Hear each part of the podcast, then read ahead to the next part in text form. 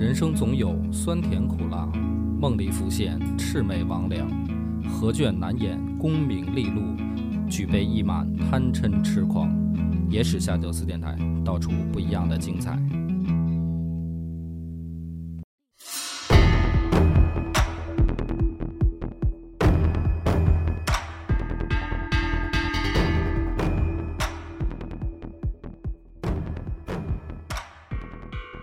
大家好，欢迎收听《野史下酒》，我是主播恶霸波。细菌佛，上集故事咱们讲到了，说这个贪财的张悦也下课了，接下来顶替他的呢，就是这个宇文荣。宇文荣这个家伙生财有道啊，的确是有道，就是搜刮民脂民膏嘛，说不好听一点。能帮皇上收钱，对，上任没多久啊，他就吹牛逼。他说：“我若居此数月，可保海内无事，国库充盈。”很自信啊，就立下了一个 flag。呃，干了三个月，怨声载道，朝野侧目。啊，就是您这个方式吧，说不好听一点，横征暴敛啊。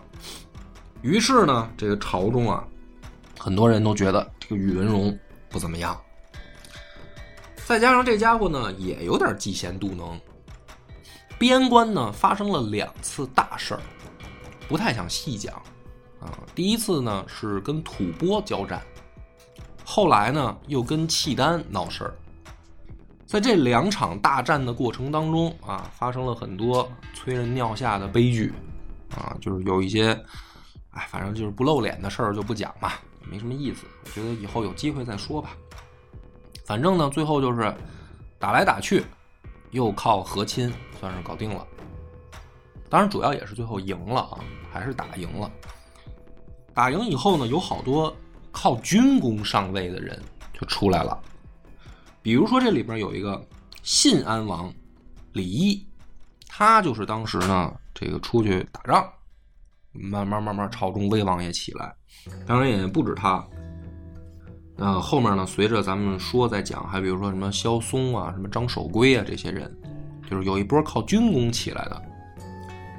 这帮人起来以后呢，这个宇文荣也不得劲儿，就说我能不能弄他们啊？能不能上书弹劾他们？他这儿还准备着，消息呢就已经传出去了。那边呢，信安王李李一啊，因为本来人家也算是皇族，嗯，现在又有军功在身，跟唐玄宗关系也不错。有一次啊，去见李隆基的时候，李一就说啊，说啊，我跟你说一事儿，你看我说的准不准？明天上班，宇文荣一定会参我一本。唐玄宗说：“不会吧？你这家伙，你这神算，这算命啊？怎么着？赶上夜观天象了，快！”说：“啊，不不不，这小子看我不顺眼，我能感觉到，明天他一定会参我一本，一定会给我罗织罪状。”李隆基说：“你这说的神神叨的，行吧？明天咱上班看呗。”嘿，果不其然，一上班，宇文荣这本就递上来了，给唐玄宗气的，说：“我刚弄走一张月，这宇文荣啊，合着你也来这一套，很生气。”把这个宇文荣贬为汝州刺史，可是呢，国库还是不够用，啊，这家伙确实又能弄钱。于是呢，唐玄宗还挺想的，说：“呀，说要不再给他找回来？”想法还没动呢，底下上书就又到了，啊，就是这个还在贬官过程当中，又有案子告上来说这家伙呢贪赃枉法。唐玄宗说：“干脆也甭叫回来了，你换一地儿吧，直接留到延州就完了。”到途中，这个宇文荣就病死了。啊，等于这个中间这过渡期啊，还有这么一位也算是宰相吧，很快的就过渡过去了。于是呢，这个唐玄宗就想啊，说：“你看，咱们这个开元之初呢，呃，有姚崇，有宋璟，有张悦，有袁乾耀。”因为他自己当时给这仨呃给其中三个人写过诗，就是没有宋璟，啊不是有宋璟没有那个姚崇，他给宋璟、张悦、袁乾耀三个人写过诗，就叫说欲赋三杰诗，把这三个人合称为三杰。说眼下现在三杰呢是死的死，这个病的病，啊基本上都完事儿了嘛。这个宇文荣也不盯事儿。有点后继无人的意思。哎，说这玩意儿怎么着，谁能帮朕分忧啊？他就问这个中书令萧嵩，说你给推荐推荐呗。萧嵩呢说，我还真物色一个人，这个人叫韩休，小伙子不错。那么萧嵩推荐这个韩修啊，是因为这个韩修平常比较老实，不怎么说话。这个家伙呢，上来以后不是能配合我吗？哎，就是咱们能不能，我当个这个姚崇宋景之后是吧？你要么你就别说话，要么你能打助攻。打助攻的我现在找不着，我找一个别说话的行不行？于是呢，就是把这个韩修给推荐上来了。韩修呢，没有辜负萧嵩的期待，啊，当上副相以后就开始提意见，啊，这嘴一点都不老实。一开始呢，是先纠正萧嵩，你这也不行，那也不行，这也不对，那也不对。萧嵩这火就上来了，说妈的，早知道你这样，我提拔你干嘛是吧？这不就是搬石头砸脚吗？嗯，添堵。后来呢，他还没想怎么着的时候呢，发现不对劲。这个韩修啊，不光给自己提意见，还老给李隆基提意见。哎，就是没事就说李隆基，你这也不对，那也不对。李隆基呢，可能也是想起了当年这个李世民跟魏征的这些佳话吧，就说：“哎呀，如果要是说的确实有道理呢，我也能听就听吧。”可是发现呢，这小子没完没了，啊，导致到最后呢，就是唐玄宗只要一开宴会，说今儿咱们喝点兄弟们乐呵乐呵啊，就左右就找。说这韩休没来吧？韩休没在吧？没在，咱们抓紧开啊，抓紧喝，抓紧喝，赶紧上头的啊！哎，没过一会儿，这宴会还没开完呢，韩休这奏折就来了，说陛下，听说你又喝呢，哈 哈就这，像哥咱现在就说短信就来了啊，别喝了吧，是不是啊？你毕竟是这个皇帝，当朝这至尊，你这天天老这个酒池肉林的不太好吧？搞得那李隆基也很无奈，说散了吧。今儿就这样吧，啊，这个也甭喝了。然后呢，就对着镜子就发愁，说：“你说我这现在吧，老想搞个 party 什么的，也弄不起来，天天也挺没劲的。对着镜子发愁，因为他也挺逗的，啊，你要搁现在可能就是看着手机手机通讯录发愁，说这些人也不能请，是吧？也没劲。旁边呢，就有这个可能什么太监、进士啊，就说说陛下。”你好歹也是皇帝啊！说你想开个 party，这也不是什么过分的事儿。这个含羞，他要是老看这不顺眼，看那不顺眼，大不了您就别用他了呗，这不好办吗？你说看给你愁的，这家伙对着镜子直直发愁。于是呢，这个李隆基就说出来了一句千古装逼的这个狠话啊。他说：“我貌虽瘦，天下必肥。”我用修为相，为社稷计，非为一身计。哎呦呵！你看这个逼装的，就是非常完美啊！说你看我现在虽然老开不了 party，我都饿瘦了啊，但是天下一定肥，是吧？我这不能光顾及个人的这个，是吧？爱好兴趣，我得为了天下着想。所以含羞呢，很称职啊，很好。含羞就是他立的牌坊，哎。然后呢，这个这个没过多久。啊，这个开元十年的时候，咱们这个时间啊，就是说你按照这个，嗯，怎么说倒叙一点，我会随长时时不常倒叙一点。宋景就也死了嘛。宋景死了以后呢，李隆基就想说：“你看这个朝中大臣一个一个离我而去，后来张悦跟袁乾耀也就死了，然后呢，这个韩休和萧嵩两个人不是不和吗？”不和一块儿给免职，没过多久也死了，就等于朝中凋敝啊，大臣一个一个去世。唐玄宗这个虽然不太快乐的日子也没过多久，又得想着说咱们得找宰相啊，后继有没有人啊？于是呢，新的一套领导班子立起来了。哎，我来念一下这个新的领导班子啊，原本的京兆尹。就叫什么首都的这个市长，啊，裴耀卿升为侍中，然后工部侍郎张九龄封为中书令，原吏部侍郎李林甫为礼部侍郎，但是加同中书门下三品，这就相当于新的一套宰相班子就搭起来了。啊，希望呢大家这个帮朕再接再厉，继续开创咱们开元的这个盛世。那这三个人呢，两个后来很出名嘛，嗯，裴耀卿名声可能在历史上小一点，稍微弱一点。稍微弱一点。张九龄呢名声就很大了，因为毕竟人家这个玩诗词这一块儿的海上生明月，啊，天涯共此时的这个玩意儿名声挺大。李林甫呢，那大家都知道了，啊，这个大权相，啊，看过《长安十二时辰》里边的那个，呃，《长安十二时辰》给他改一名，叫什么来着？叫那个林九郎林九郎，啊。对，《长安十辰十二时辰》里边的林九郎就是历史里边的李林甫，啊，这个这俩人很有名。那么讲到这儿呢，大家就明白了，这个裴耀卿和张九龄两个人关系就不错，跟李林甫呢就是不对付，啊，左不对付，右不对付。为啥呢？就说这个李林甫啊，工于心计，这家伙是怎么回事呢？突然怎么就冒出来了呢？讲一讲出身啊，来头不小。他是长平肃王李叔良的曾孙，啊也是李家人。哎，所以其实身上也有皇族血统。那么这个李叔良是哪一位王爷呢？李叔王其实本名叫李颖，他是李渊的堂弟。哎，然后这个李林甫是这位李颖的曾孙，所以他其实也是皇族血脉之一吧，算。然后呢，他的舅舅就是江角啊。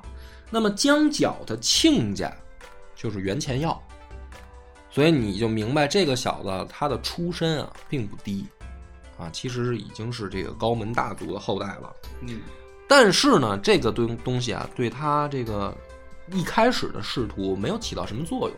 为啥呢？说当时袁乾耀的儿子啊，就想帮着这个李林甫啊弄个官儿，就去找袁乾耀，因为袁乾耀胳膊长的就出来溜个缝儿嘛。结果袁乾耀自己评价说：“郎官应得才望，歌奴岂堪任郎中？”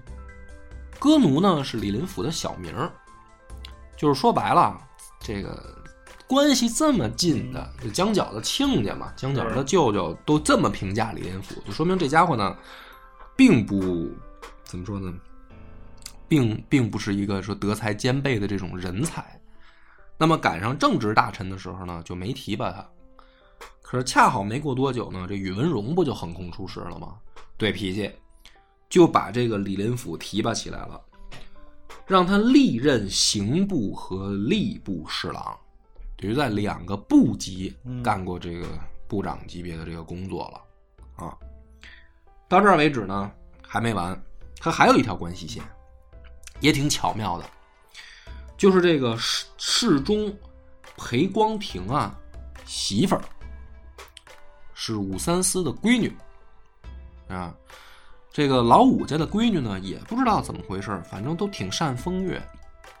一来二去呢，眉来眼去，可能李林甫也知经常出入这个侍中家里边啊，就跟这个侍中夫人就勾搭上了。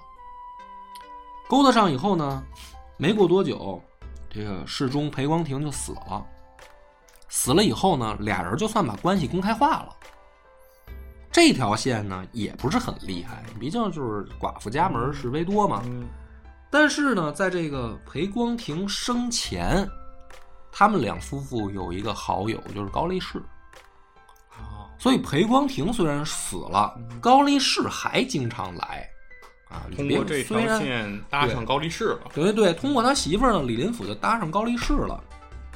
搭上以后呢，他就求这个高力士说：“嗯、能不能给我也走走关系？”这高力士说：“你想你想当到什么职位啊？就是你想让我帮你到什么地步啊？”李林甫说呢：“我也有点志向，我想当宰相。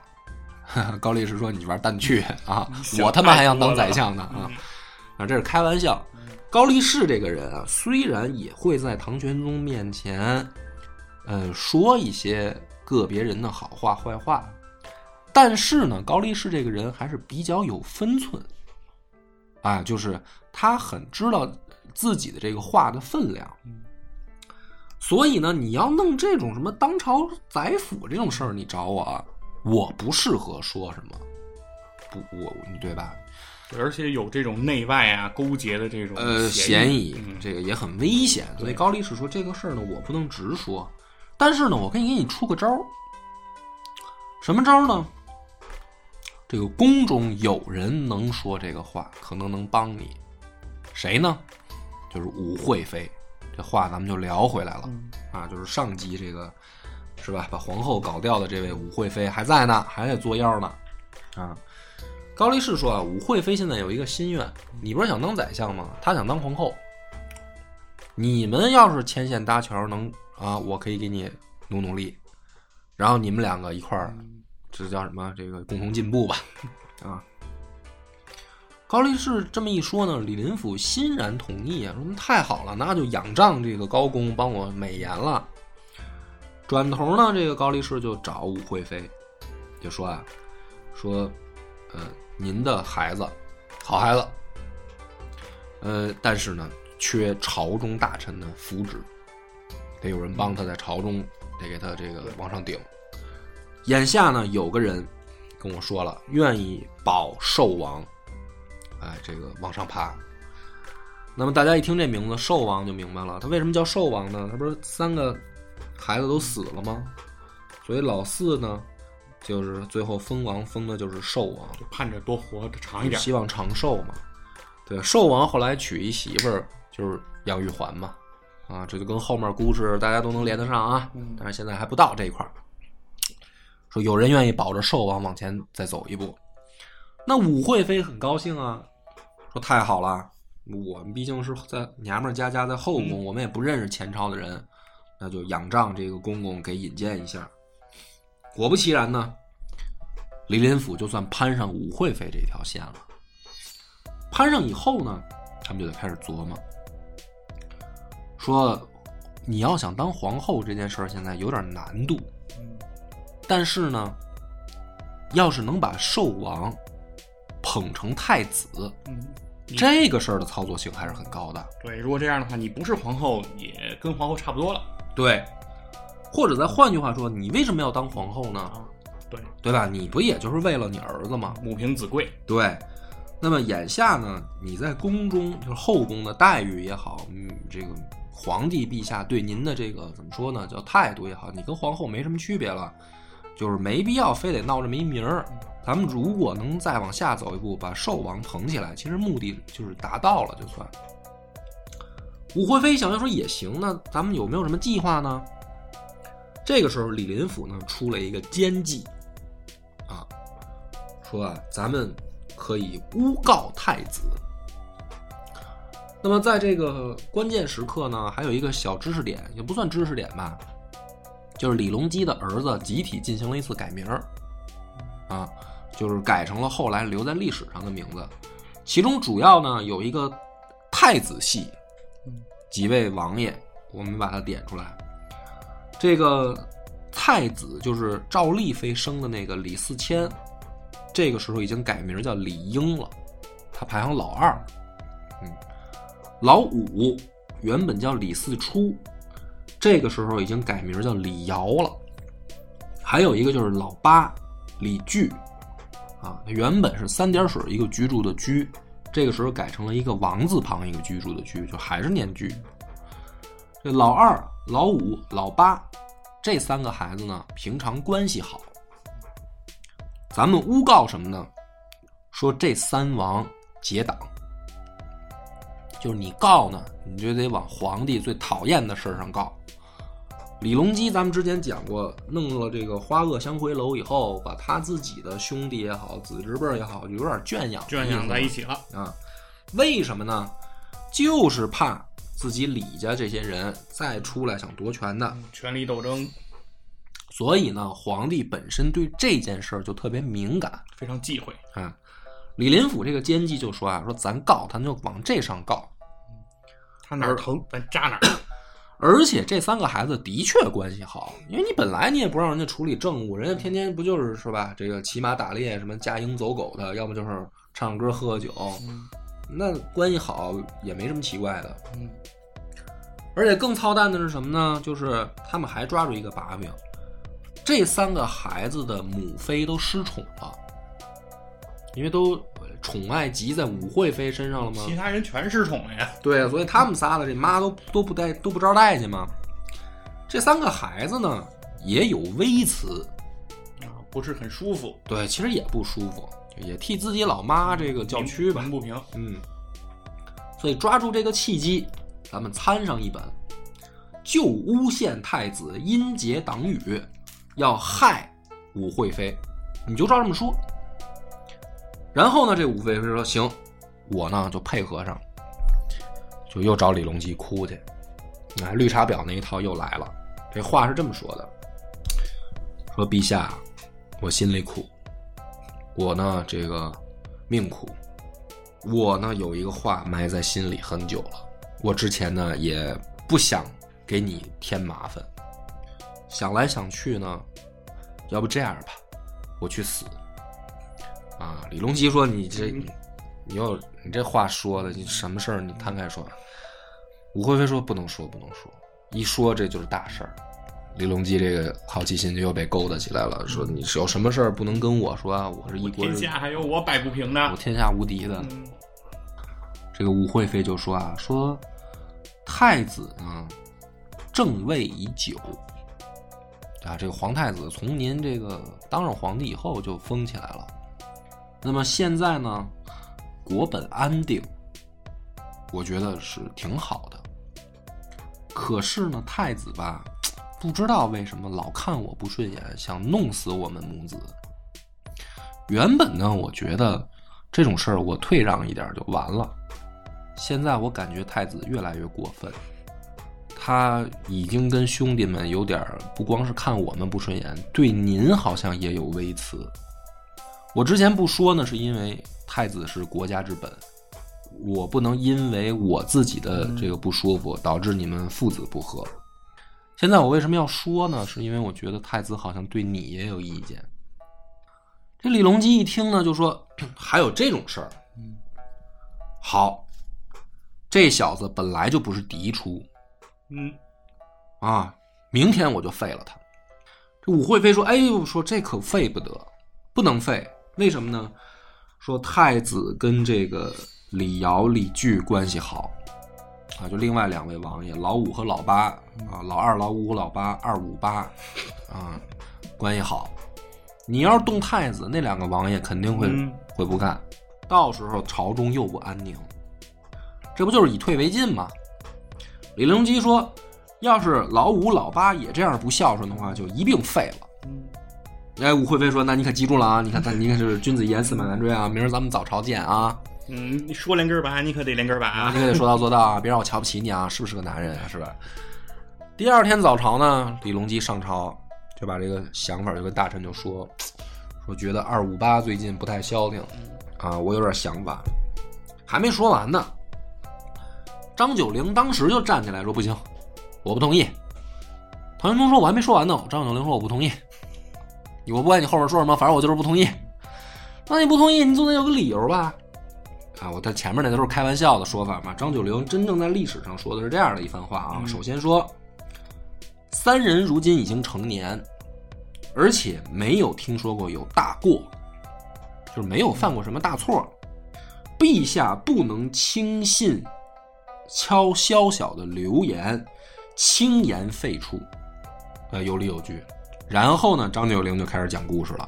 举例子，下面请容老臣举例说明。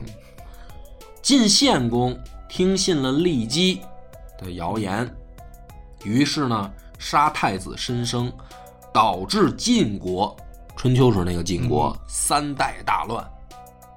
最后就是什么？就是晋无公族嘛，是吧？最后为什么能三家分了晋啊？人别的国怎么没这事儿啊？你们自己王族内斗啊！天下三代大乱，汉武帝，啊，汉朝听信江充的这个谏言，啊，这奸臣搞出了什么呢？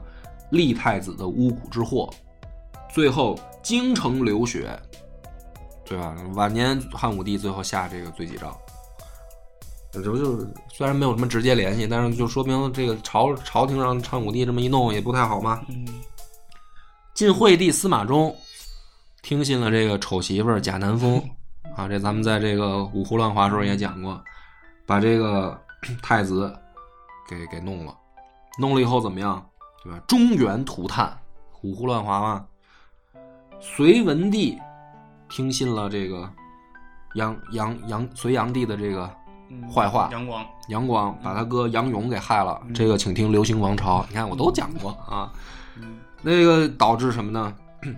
这个隋肃就是什么隋朝最后失了天下，二世而亡，然后这才轮着你们老李家。当然这话他不能说了。所以古人的意思就是什么呢？前车覆，后车鉴。眼下陛下弄的这个事儿啊，我怎么听怎么觉得就是这些事儿的复制，就是翻版。就废除没有好下场。那所以呢，老臣认为，这个今天的课就上到这儿了，下课。我反正我不同意。这个李隆基呢，史书上说啊，默然无语，面有温色。虽然没有话顶张九龄，但是很不开心不高兴，啊，就讨厌听历史课，烦人，讨厌。但是呢，又没招儿你看老头说的吧，有理有据。散朝以后呢，这张九龄走出来，碰上了一个太监叫牛贵儿，啊，我觉得应该我是北京人，我就念牛贵儿了啊，应该叫牛贵儿啊。牛贵儿呢就说 说这个相公啊，有句话不知道当讲不当讲。张九龄说那就别讲了，我还忙呢啊。牛贵儿就说啊说，若是相公肯相助，相位可长久。那那这话不可能是一太监说的，没说谁说的这话，嗯那就是你张九龄猜我是谁派来的。很明显，我是武惠妃的人。什么意思呢？就是你要是能帮武惠妃把这个易楚的事儿办成了，作为交换条件，相位永固。张九龄当时就发飙了，说：“宦官怎得与外事？你不配说这个话，休在此向我饶舌啊！请不要 freestyle，我不听。嗯，对吧你你不是个 rap，啊，你不是一个合格的真的 rapper，嗯啊，你不够真。嗯嗯，于是呢，就把这个牛贵人就骂退。那实际上就是把武惠妃这条线切死，你不用跟我废话，给撅回去，给撅回去。撅回去以后呢，武惠妃就恨上张九龄了，说你这不是讨厌吗？就问这个李林甫，说咱们怎么办？你怎么弄他？这小子太讨厌了。这个时候，李林甫呢就开始找各种机会在朝中跟张九龄对着干，就是咱们不论事儿了，我就是对人，你说行的我就不行。有一次呢，有这么一个案子传进来，说当时的平卢讨击使安禄山，也是也是日后的大红人啊，安禄山出现了，出现了，给送到京城来了，干嘛呢？要问斩。他出一什么事儿呢？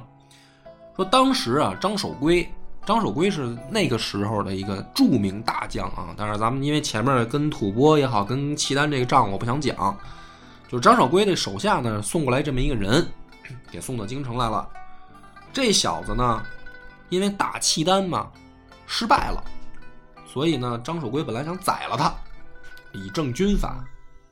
因为这个安禄山说恃勇轻进，导致部队折损，那你就该斩，按照军法你就该死。嗯可是说临行前呢，安禄山大呼说：“公欲灭契丹，奈何杀壮士？”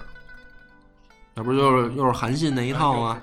嗯，啊、我觉得也不止韩信了，好多人都对，装过这个逼。嗯那么张守珪呢，作为一个看来是读过历史的人呢，是吧？就是这个话一般说出来的，日后都能成事儿。要不咱先等一等，说给送到京城，让那个陛下定夺吧。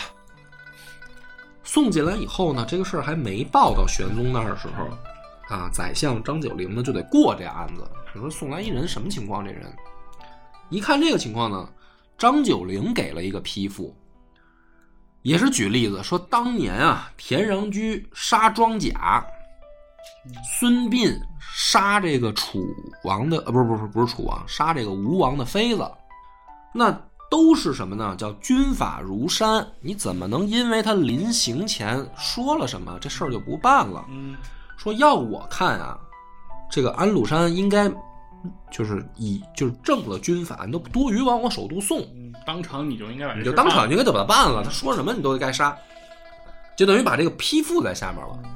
批复下去以后呢，这案子等于就交到唐玄宗这儿来了。唐玄宗呢也看到张九龄的批复了啊，但是呢，一看这个安禄山，说他样貌魁梧。唐玄宗一看这安禄山啊，身材魁梧，哎，也动了恻隐之心了，说这个是个壮士啊，这要留下来，这帮着咱们大唐出去杀敌什么的，也是块好手吧。嗯帮我挡子弹。哎，说要不别杀了。于是呢，这个给了一个特赦令，就说朕也想过了，要不就算了，这次啊让他活下来，戴罪立功戴罪立功，啊，再给他个机会。那么这个时候呢，张九龄就说啊，说失律丧失，不可不诛。这个人因为他的轻敌冒进，导致我们大唐损失了军队，而且有损国威，不能不处罚。那么，呃张九龄下面一句话呢，我不知道是真的假的啊，但是他说，他说安禄山有反相，哎，说这个不杀必为后患。刚读这一句的时候，我在想，这不又是《三国演义》里面诸葛亮说魏延的那个吗？就是是不是后人写的呢？嗯可是再下面一句呢，就说唐玄宗冷笑，说：“卿勿以王以简时时乐。”哎，什么意思呢？就是说，你不要跟我搞这一套。当年这个王以简说石勒将来也必祸乱天下这些事儿，嗯那就看来是什么呢？弄不好这个当年张九龄真的说这话，这话还不是后人替他编上去，说因为日后安史之乱是吧？安禄山造反，然后张九龄当时就说过这话，可能还真是当时啊，也不知道这张九龄怎么看出来的。这个现在名不见经传的安禄山嗯就不是好人，但是这个时候唐玄宗说完这个呢，史书上还有一笔说啊，唐玄宗有点烦张九龄，就是你说的就啊，你说准就准，嗯我就不信。所以已经不是说安禄山的问题了，看来是什么呢？唐玄宗对张九龄有看法。针对张九龄的，哎，张九龄一看这个呢，就不说话了，啊，说行，我我那可能老臣也有走眼的时候。没过多久呢，就上了本书，他自己写的书啊，叫《千秋金鉴录》。这种东西上出来干嘛呢？就是诉说历朝得失，啊，就跟《资治通鉴》的效果一样，就是您抽空翻翻，作为凑凑读物，你好歹看看。然后一共五卷，但是这本书呢，我没看过。嗯，我也不知道里面到底写的怎么样。反正张九龄就是意思就是，陛下您抽空以史为鉴啊，不要这个走前朝覆辙呀、什么的。那么唐玄宗的态度是什么呢？敷衍了事，表面上呢也说，哎，爱卿辛苦了啊，写书不容易，是吧？现在这个版税也挣不了几个钱啊，但是我这个我觉得你还是不容易的啊，我一定好好看。妈回去可能就是真的放厕所也不看。可能用的时候啊，算了，不说了啊。另一件事儿呢，就是朔方节度叫牛仙客，这个家伙呢被李林甫给提想提拔起来。李林甫呢，等于说提拔自己自己人的这种做法，所以他提拔的人主要是对他忠不忠心，或者说叫对他好不好。至于能力呢，就是另一方面的事儿了。张九龄呢又跳出来说不行，这个朝中的官员一定要看他的能力是不是合适。像李林甫这次推荐的这个牛仙客啊，不宜当尚书这样的官职。于是呢，两个人就又开始，就算是什么吵起来了。李林甫就面驳，就当面就反驳，说：“迁客据宰相才，何止尚书？”就是说，你说这人没才，对吧？我认为这个不但有才，而且才能当宰相，当个部长都低了，这属于打嘴炮了。两个人，你总得有证据嘛，对吧？凭什么他行？凭什么他不行？结果呢，这一次交手啊，玄宗的结果是加封牛仙客为陇西县公，啊，先封了个爵，但是官位啊没有给一明确答复。可是呢，从这儿我们读出来一种意味啊，唐玄宗看来是更偏向李林甫，因为如果不可用，那就原职不动就完了。你干嘛要加封一个县公呢？对吧？这是释放了一个政治信号。对，其实我觉得这也是一个政治信号，所以我认为这一次交手啊，呃，李林甫还是小胜。下一次呢，又有了，李林甫又引来一个人叫萧炯，想让他当户部侍郎。这回呢，就算是让张九龄拿着这个实据了。这个萧炯呢，的确就没有什么才华，因为呢，念了一个日后很出名的大白字儿。古人呢有一个行为叫伏腊，伏腊是什么呢？就是伏天腊月两次上供，上上这个祭祀，所以合称伏腊。服了，那就是三伏天的伏，腊月的腊嘛。这位萧炯呢，大才啊，把这个字念成了伏猎，打猎的猎。所以呢，这个当时啊被传为笑谈，太没文化了。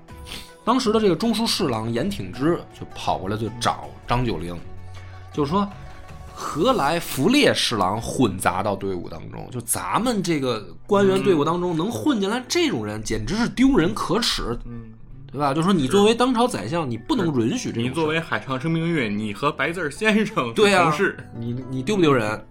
张九龄说：“那那我必须得参他了，就上书弹劾这个萧炯，说这绝对是什么呢？才不配位。于是呢，把这个萧炯出为齐州刺史。你我觉得这也就算客气的了。你说这个人还能当官儿，去就算去刺史也有点高。于是呢，这个这一场交手，李张九龄小胜，就算抓着真凭实据了。再往下一场，啊，这就是最后的这个叫什么终极交手啊。这案子是这样的：有一天呢，这个抓着魏州刺史王元衍，说他呢贪赃枉法，啊，要要弄他。然后呢，有朝中的大臣出来呢替王元衍说话，谁呢？就是上次的那个中书侍郎严挺之。就是问张九龄说：“咱队伍里进来这人行吗？”啊，这严挺之他呢去替王元衍辩护，说实际上这个案子呢有疑点，应该再彻查一下，不是这样的。那么这个时候呢，让李林甫就抓着一个这个把柄，就跳出来了，就找唐玄宗说，他为什么替王元衍说话？因为他俩关系好。哎，唐玄宗说他俩什么关系啊？说陛下，我告诉您啊，嘿，这个。严挺之的媳妇儿跟他离婚了，然后改嫁的王元衍，他俩呢算是嗯有这个兄弟情。哟，这个唐玄宗说这事儿你都知道，这有点意思啊。怎么着这算是什么一袋挑？呃，不行，不叫不不叫不叫不叫这就是什么？就是前辈跟后辈的关系嘛。嗯，前后任，啊，前后任嗯啊，通过媳妇儿建立起了革命友谊呗，你这意思？那那那这好像你这么一说，是是，他这个有点拉偏手的意思。但是呢，这个里面，严挺之就和这个张九龄关系好啊。嗯李林甫这么一说呢，严挺之就也给搭进去了，啊，就跑过来求求张九龄，说兄弟他妈摊上事儿，这李林甫疯狗一样乱咬，说你妈我这前妻这关系还能让他给给给拿出来说事儿。张九龄呢一看说操，那这样的话我也不不方便多说什么了，就我帮你我帮你求求裴耀清吧，说那个裴相公你能不能救救挺之？摊上事儿了。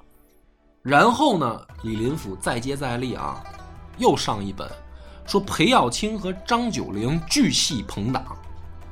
哎，这个严挺之的事儿，你俩这么上心干嘛？对不对？你们就是朋党，你们就这叫结党，结党营私了，就又往皇帝最在乎的事儿上扎针儿。皇帝就怕你这个嗯，朝臣结党，朝臣结党了。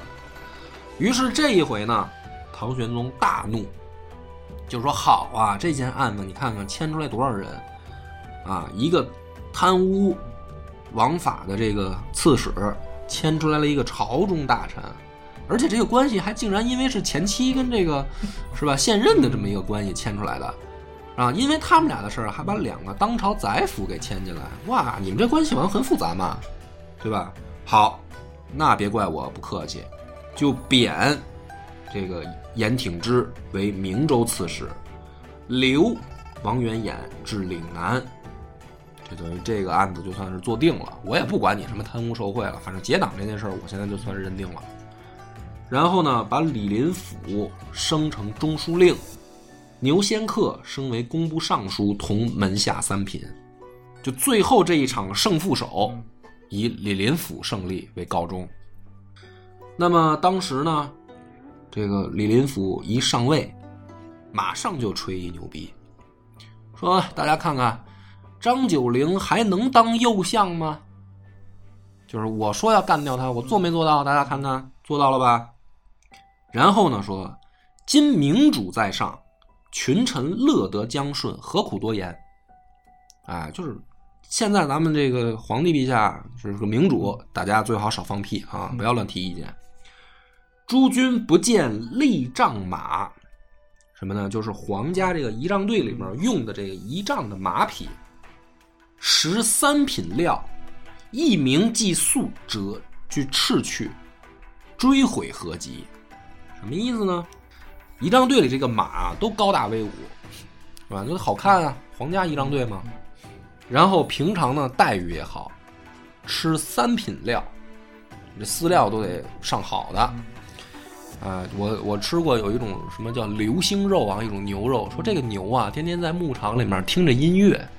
啊，就我觉得就是差不多，大家可以理解一下，就这马怎么养的呢？照好了养，但是呢，如果在仪仗队啊，他一旦没有命令的情况下，自己滋扭一声，啊，叫一下，破坏了这仪仗队的整齐，马上就得被赶走。所以呢，他举这个例子，诸公啊，就是朝上的立仗马，别觉得你们现在怎么着，看看张九龄。是吧？胡说八道，自辟，谁也别臭牛逼啊！这马上就走了吗？吹完这个牛逼啊，朝反正朝中很多识趣儿的就闭嘴了，也看出来了张九龄什么下场。李林甫有点有点东西，别别招他。但是呢，这个历朝历代也不缺这直爽人是吧？有一位叫周子亮，当时是监察御史。他呢，因为是张九龄提拔起来的，所以呢就想替张九龄鸣个不平，就这事儿不公平。张九龄怎么了，就给贬官了。于是明着弹劾的是牛仙客，实际上处处在这个奏本里啊，就暗指李林甫专政。但也不知道为什么啊，反正这篇奏章上去以后，唐玄宗大怒，就是这个什么周子亮，谁指使的你？我现在就是要严查这个结党的人哦，你又出来了，好吧？好的，可以，当朝杖刑，就是拉在朝堂上打板子，说是给这哥们儿呢打晕了，然后又叫醒了，接着打。所以唐玄宗这一次这个火啊，挺大，来的也挺邪。打完以后呢，刘袭襄州，呃，走到蓝田的时候就挂了。就这个想说句公道话的周子亮，其实就算是就这么给整死了，而且是皇帝亲自下的这个命令。在这种情况下，真的就没有人再敢说话了。张九龄同志呢，被贬为荆州长史，也外放了。可是呢，这个张九龄同志呢，因为寄情于文史，是咱们中国历史上典型的这种。可以自己靠诗文填怀的这种，怎么说呢？叫文学家。所以史书上说啊，虽然老爷子呢被贬到荆州长史了，但是面无戚戚容。啊，哎，就是说他不像有的人，贬官要自怨自哀哦，皇帝颓了啊，也不待见我哟，我命苦哦，走一半就死喽，我死给你看哦。张九龄不是，你贬官反正嗨。你不让我干这个活了，我不乐都不干了。我天天我游游山、玩玩水、喝喝酒、写写诗，我挺好。哎，最后呢，不谈朝政，活到六十八，也算是最后得了个善终。善终。嗯。那么回过头来把张九龄干掉呢，李林甫的最终计划是要帮着武惠妃把寿王立起来易储这事儿嘛。在跟张九龄过招的同时啊，他之前不是诬告太子结党吗？玄宗一直在查，但是一直查无实据。啊，你说人结党，人结什么了党？人家谋反人谋什么反？你总得有证据。查来查去也没查出个所以然来。玄宗几乎都快把这事儿忘了。哎，这个时候呢，这个武惠妃就着急了，说：“咱们密谋了挺长时间了，你都把张九龄干掉了，你都当上宰相，你都当宰相了，我这也算兑现承诺了吧？啊，咱这事儿得提上日程了吧？”李林甫说：“别急，我还有一计，一定要行能行啊！那么预知后事如何，且听下回分解。我们的微信公众号叫‘柳南故事’，柳树的柳，南方的南。如果还没听够的朋友，欢迎您来订阅关注。”